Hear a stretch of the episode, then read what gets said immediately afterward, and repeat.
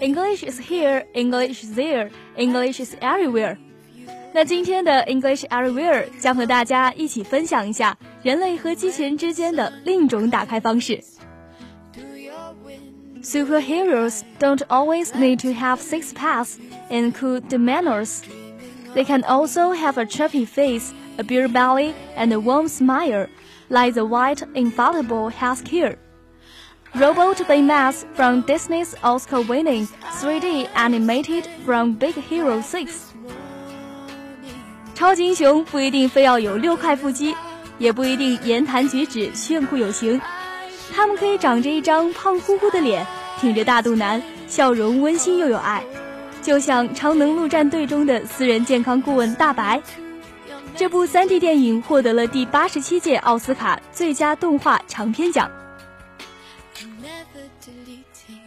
Based on a Marvel comic, the film centers on 40-year-old robotics protege Hiro Hamada.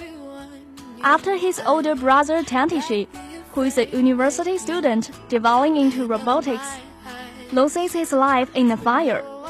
The boy reprograms Tadashi's Baymax into a fighting robot and forms a superhero team to investigate the truth behind the tragic accident.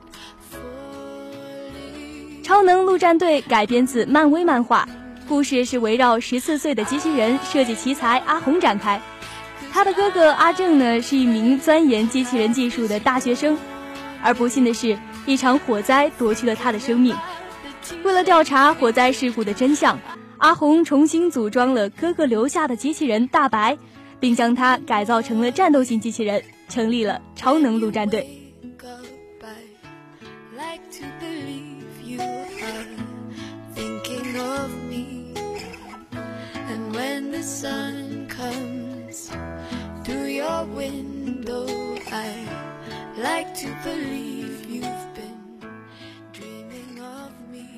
Number three. The biggest selling point of the movie is the super lovable and boominish Baymax. Looking like a walking marshmallow and moving and speaking slowly, he is a movie star. Although he might not look like the professional nurse, they might serve as a reasonable and competent healthcare company. In any case, Hero's health condition, physically and psychologically, is always Bmax's first concern. 超萌的大白是该片的最大卖点。这位影片的主角说话做事都慢悠悠的，活像一块会动的棉花糖。也许呢，大白和专业的护士形象相去甚远。但他却是一个能耐心陪伴主人康复的得力健康顾问。无论何时，阿红的身心健康都是他最关心的问题。Number four, when Hiro commands Baymax to fight, something it doesn't understand, the cute medical care robot instantly lays his head and tenderly asks what would improve Hiro's mood, melting the audience's hearts. Most Disney films start out with a feeling of impending doom. However, when trouble hits, our emotion investment in the characters on the increase. We don't want to see the innocent robot become an instrument of revenge. 当阿红命令大白开启战斗模式时，身为医护机器人的大白便会一脸茫然，歪着脑袋轻声问阿红该如何改善他的情绪。看到这里，观众的心也随之融化了。那说到大部分迪士尼电影的开篇呢，总爱营造一种厄运将近的氛围，但是当麻烦真正出现时，观众却早已对主人公有了感情。所以说，我们谁也不想看到天真的大白成为复仇的工具。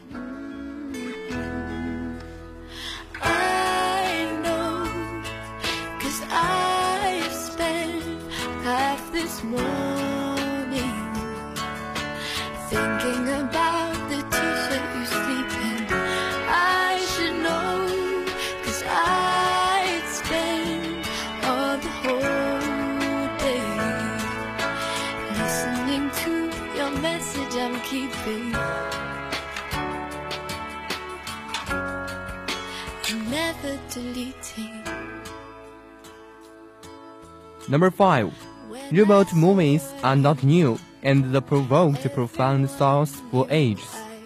In 2004 film I, Robot, humanoid robots posed a fatal threat to humanity.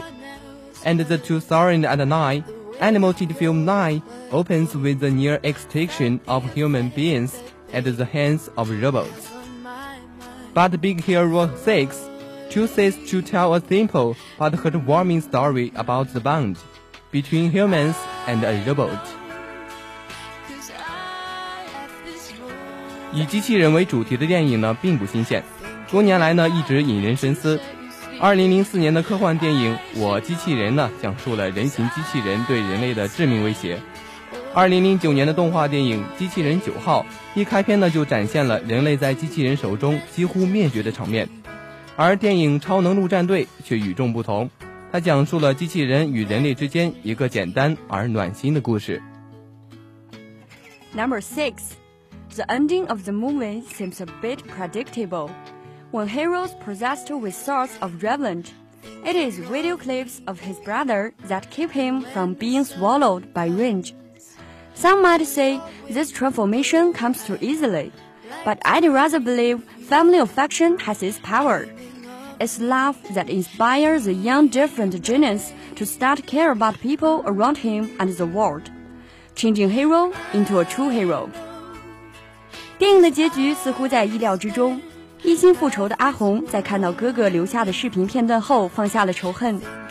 有人也许觉得这种转变是否来得太快，但是我相信亲情确实有着这样的力量。正是因为爱，才鼓舞了这个原本冷漠的少年天才，让他开始关心周围的人和这个世界，最终成为真正的英雄。